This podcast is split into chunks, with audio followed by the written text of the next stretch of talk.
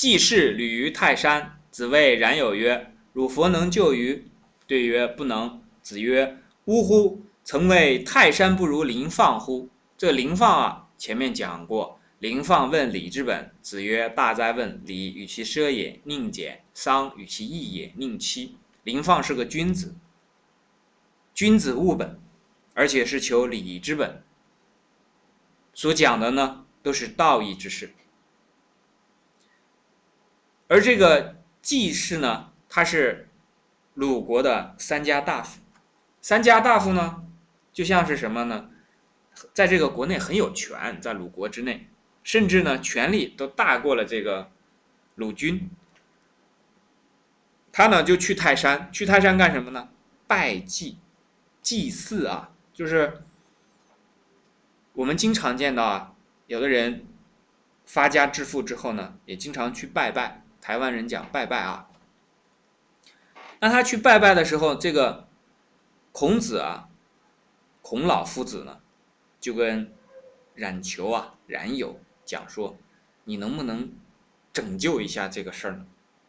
这个拯救啊，可能讲拯救一下这个整体的这个危局状况啊，或者讲说，能不能阻止一下这个祭祀，或者说拯救一下，我们讲的浪漫一些，就是拯救一下祭祀这颗堕落的心，好吧？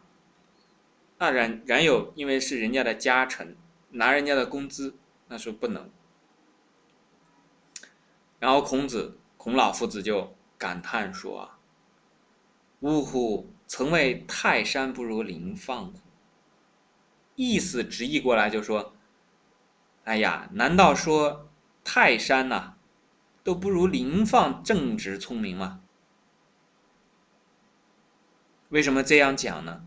因为这个祭祀他去泰山啊，去专门做这个祷告。”那意思就说，哎呀，泰山神啊，你要保佑我，啊，比方说又是发财呀，又是富贵啊，又是这个有名啊，又是有利呀，什么反正诸如此类啦，一非常非常多的东西。我有一次去到这个深圳的弘法寺，和我母亲一起去的，回来我母亲就讲了一个事情，说一个老婆婆和她的应该是孙子。一起去，然后这个孙子就问说：“奶奶，这次我们求什么呀？”然后他奶奶说：“啊，这次就求什么什么什么。”然后就讲起了这件事情。所以呢，我们去去拜拜的时候啊，烧香都是心有所求。那可能以前呢求全家幸福，那后来呢可能求发财，有的人呢。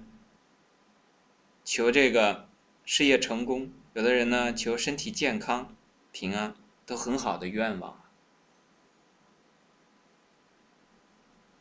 这里面，孔老夫子讲说：“若佛能救予，其实是有一个背景，因为这个祭祀啊，他本身做的事情呢不本分，就是不合道义了，所以他本身就是在做一个错事。”做了一件错事之后呢，然后还去祈祷，祈求神明护佑。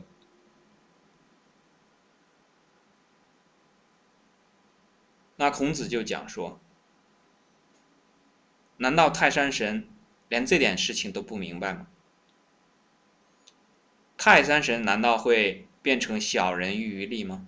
泰山神肯定是在君子欲于利，呃，欲于义之上的。”这么一个判断，而我们有的时候呢，经常去做一些愚蠢的事情，做错了之后呢，还要去祷告。那也有的时候呢，用什么所谓的占卜，你只要把事情做错了，你然后期望这个神保佑你把这件错事儿、坏事儿。做成，那这个神又叫做什么神呢？这个泰山又有什么神明可言呢？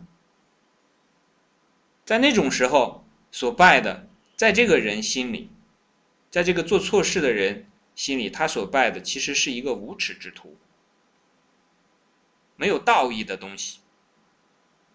这种东西去拜了，那你这就简直就是去侮辱泰山了。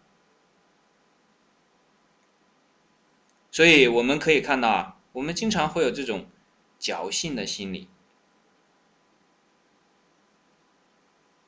不仅侥幸，做了错事，认为不会有什么结果惩罚自己，而且还呢愚蠢，愚蠢到什么呢？认为所有的人都是蠢材。甚至连泰山神都认为是蠢材，连自己的这点鬼把戏都看不穿，这个是非常不可取的。如果我们平时做事的时候像林放这样，你去问理之本，君子务本，取于道义，所做的事情在自己的心里像一杆这个秤一样，一称总是平的，能够把它事情放平了看。看人、对人、做事，都能够放平了看，放平了做，放平了想。那你不用去求泰山神啊，林放也没有去求泰山神啊。只要把自己的人做好，有理、有仁、有义、有信，仁义礼智信做到了，你的事情。本来就是神灵庇佑的，是不是这个道理？其实我们这个时候就可以再想一下，什么是神灵？神灵在自己心里嘛。你自己其实很清楚自己在做什么，但是你不要老骗自己嘛，你骗自己心里的那个神灵嘛，老以为他很傻一样。像跟我们自己一样傻，老想去像骗自己一样去骗他，这是不能成功的。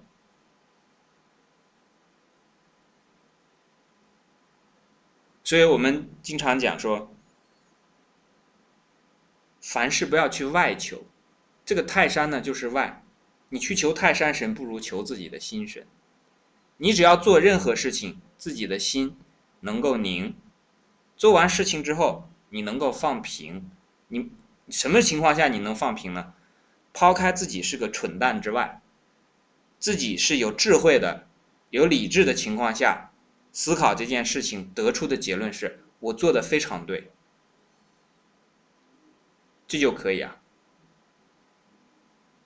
有的人做了错事，他还非常的理直气壮，有这种情况啊。我们不能讲说每一个人。心里面都非常的有灵气、有灵光，有的人确实是这样。他那个讲什么，就说心眼全被塞上了，塞上之后呢，他确实没有这种判断力，分不清是非。从小到大的这个教育当中啊，没有把这种觉知的能力、观察自心的能力培养起来。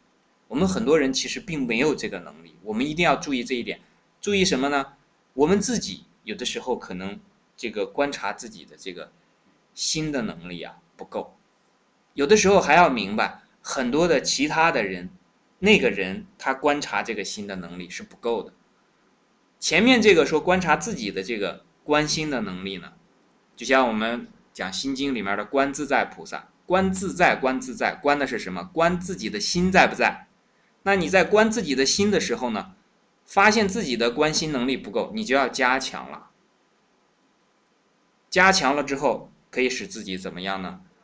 能够清楚的看到自己所做的每一件事情，它的来龙去脉，视其所由，观其所以，察其所安，那知道自己做事究竟是什么样的，更清楚的认识到自己是一个什么样的人，才清楚自己下一步应该怎么做，自己的方向是什么。这是讲第一点。观自心。那第二点，明白其他人的关心的能力不够呢，是用于什么地方呢？用于去宽恕他人、包容他人。当我们明白很多人其实在做事的时候，他并不清楚自己在做什么的时候，他这个犯错误，你就容易原谅他，对不对？我们往往是，对别人的所做的事情啊，下了一个判断，说这么样的事情你都不明白，你究竟是怎么想的？实际上这个事情呢，他是真的不明白，因为如果讲关心的这个能力啊，他其实是在教育当中需要着力培养，需要花很大的力气才能培养出来的。而我们现在的这个教育系统当中呢，这个关心的能力的教育呢，不在主流的教育系统当中。一个人不能够去除躁动，他就静不下来。星云大师讲一句话说，就好像这个水啊，一直在晃动，那个月亮呢，在这个水里面就映不出来。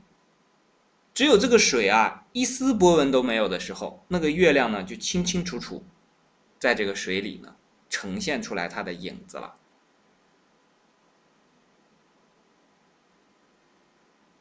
所以呢，我们既然有这个机会明白这个道理呢，就要开始树立起这样的信心，慢慢的去培养自己观心的能力、观自在的能力。